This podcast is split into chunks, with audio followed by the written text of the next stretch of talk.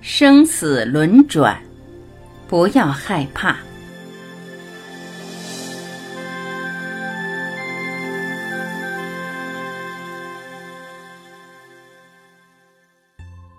一天，佛陀在善来山的毗沙伽罗园林坐着时，对众比丘说：“比丘们。”我想给你们讲说真正伟大的人的八种绝症。阿耨楼陀尊者也曾经讲说过这些绝症的内容，他们是大智者体证的真理，有助于一般人对治颠倒昏沉，以使他们能转迷为悟。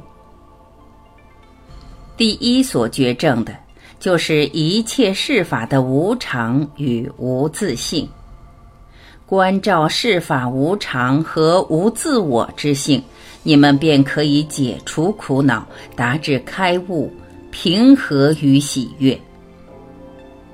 第二所觉证的，就是越多的欲念会产生越多的苦恼，世间的一切罪苦都是来自贪欲。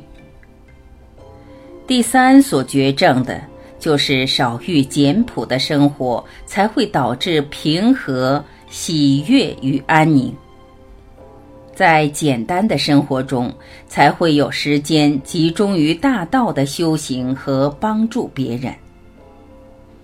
第四所觉证的，就是只有努力精进，才可达至觉悟。怠惰与沉迷欲乐之中，都是修行的大障碍。第五所觉证的，就是无明乃了无止境的生死轮转之起因。你们要谨记，时刻多闻多学，以增长你们对一切事物的真正了解和发挥你们的辩才。第六所觉证的，就是贫穷会导致愤恨，因而引起循环性的恶念邪行。在广行布施的时候，行大道者应以平等心对待所有的人，不论是朋友、敌人，过去曾犯错或目前造成伤害的人。第七所觉证的。就是虽然我们有注释的任务去教导和帮助他人，但也绝不可以为事物所缠。出家的修行人只得三衣一钵，他们应该过简朴的生活，以慈悲示众生。第八所觉证的，就是我们不只是为自己开悟而修行。而是要全然贡献自己，于带到他人入觉悟之门。比丘们，这就是真正伟大者的八种绝症。所有真正伟大的人都因为这些绝症而达至彻悟。无论在哪里，他们都会以这些体证来指导他人，开阔别人的视线。以使人人都找寻到导致解脱觉悟之道。当佛陀回到王舍城的竹林精舍，他获悉伯伽黎比丘病重的消息，并知道他很想见佛陀最后一面。伯伽黎比丘的侍从前来谒见佛陀，他向佛陀三鞠躬后说道。世尊，我的师父病重，他现在寄住在一位造陶瓷的在家弟子家中，主我前来代他向你顶礼。佛陀对阿难陀说：“我们立即前去探视伯伽黎比丘。”伯伽黎比丘见到佛陀步进他的房间时，竭力尝试坐起来。不用了，伯伽黎。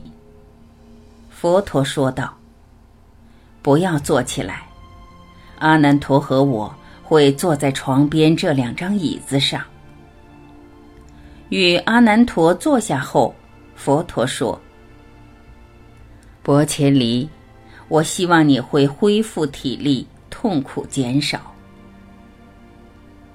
师尊，我的体力正迅速减弱，而因为疼痛加剧，我实在感到很辛苦。那么，我希望你没有担忧悔疚的苦恼。师尊，我是有担忧悔疚的苦恼的。我希望你的悔疚不是因为曾犯戒律所致。不是世尊，我一向都严持戒律，心中无咎。那你担忧和后悔的是什么？我悔疚的是，我久病以来未能亲往探视世尊你。佛陀用微带责备的语气说道：“薄切离。”不要担心这些，你活了无救的一生，这就已经是我们师徒间最难能可贵的了。你以为要见到我的面容才是见佛吗？这外在的身体是不重要的，最重要的是我所教之道。你见到佛所教的，就是见到佛。如果你单是见到我这个身体，而不见我所教的，那便完全没有价值了。静默了一会儿，佛陀问道：“伯伽离，你明白我和你的身体都是同样的无常不实吗？”世尊，我能很清楚的体会到这点，身体不断在生。死和变化，我也明白到，感受也是无常虚幻，不断的在生死和变化，思想、行念和意识也都依循生死的规律，它们全部都是不永恒的。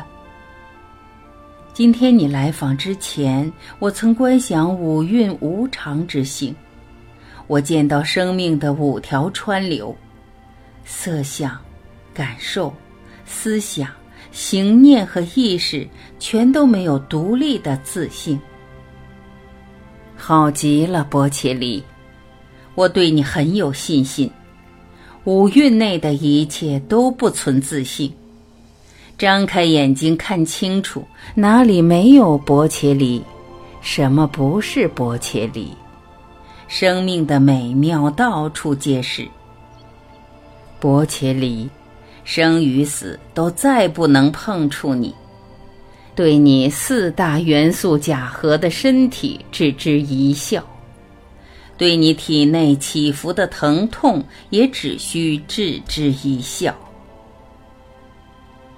薄伽离微笑，眼里闪着泪光。佛陀站起来离开。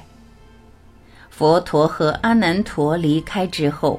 伯切里请他的朋友把他连人带床的扛到仙人山上去。他说：“像我这样的人，怎能在房间里死去？我要在辽阔天空之下的山边辞世。”他的朋友于是抬了他上仙人山。那夜，佛陀禅坐至深夜。刚天亮，他便告诉几个经过他房子的比丘说：“前去探访伯伽里比丘，叫他不要害怕，他将会很安详无悔的入灭。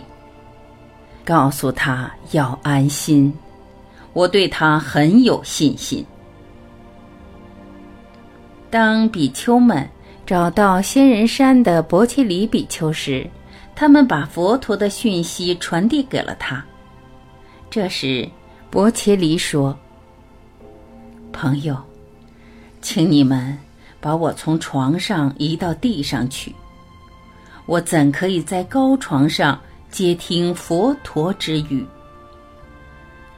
他们照他所要求的去做，再重复一遍佛陀所说的。薄伽离合掌说道。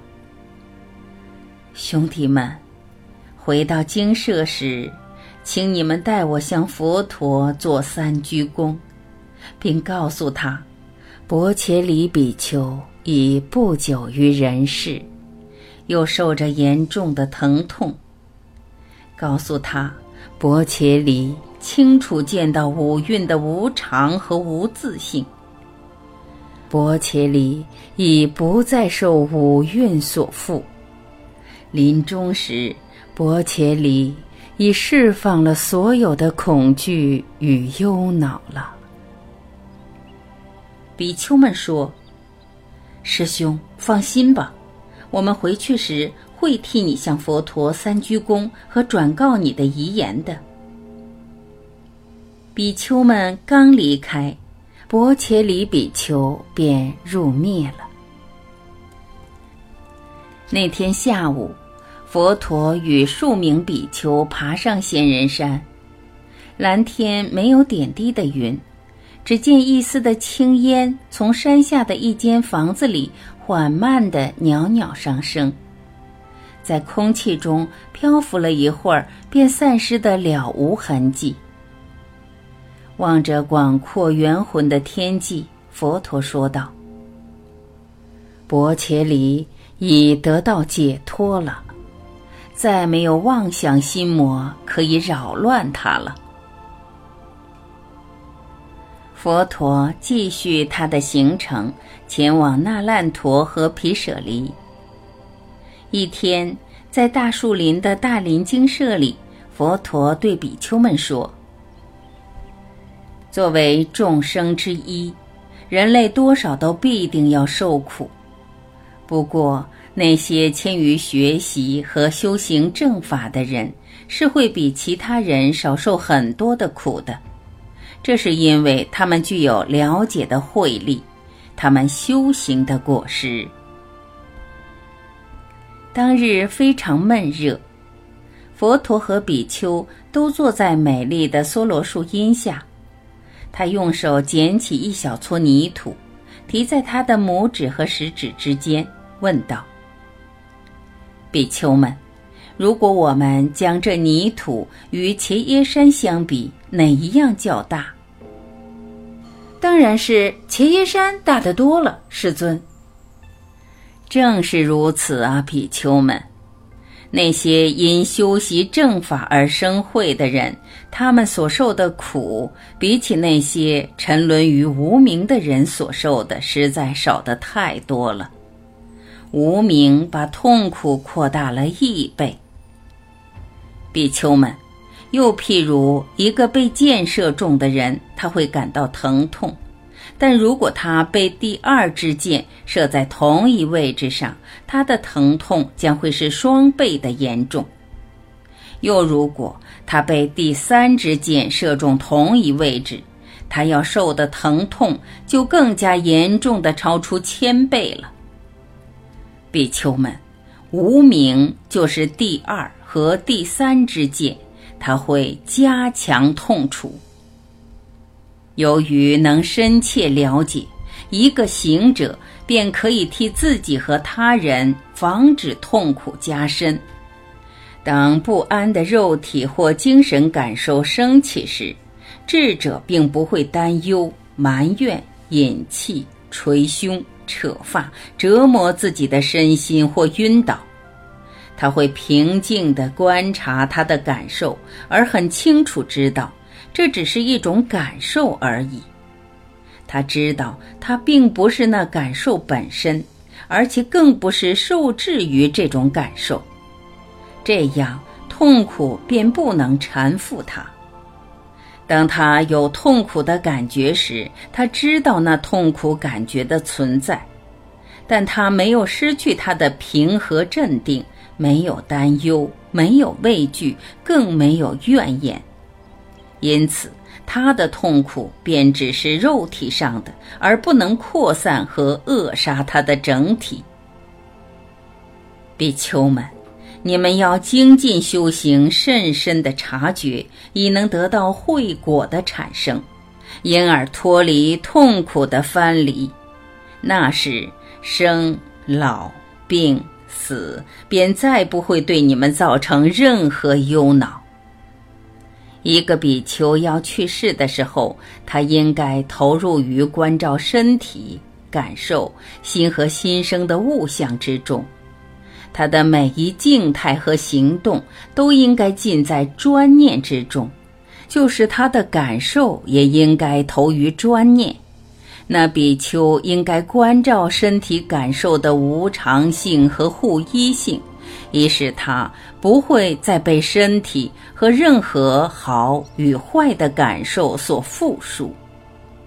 如果他需要气力来抵受痛苦，他应该这么观想：这是一种需要我全部气力来抵受的痛苦。这痛苦并不就是我，我不是这痛苦，我没有被这痛苦控制。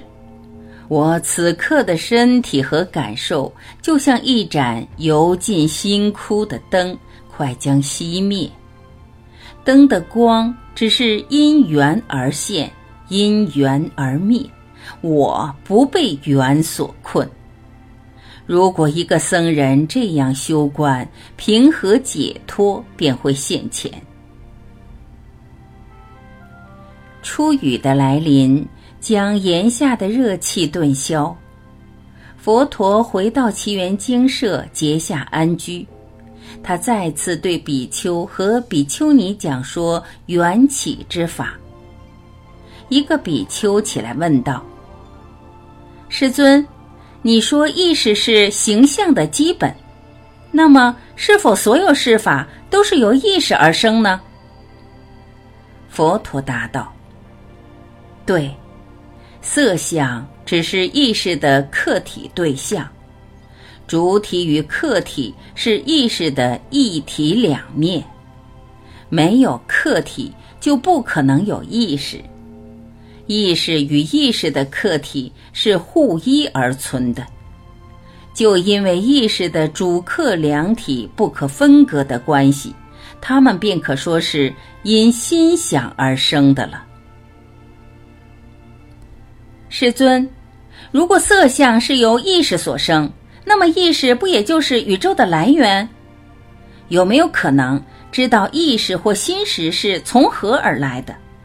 它起自何时？我们可否说心是有开始的？比丘们，始与终都只是心智构造的概念，其实并没有真正的始或终。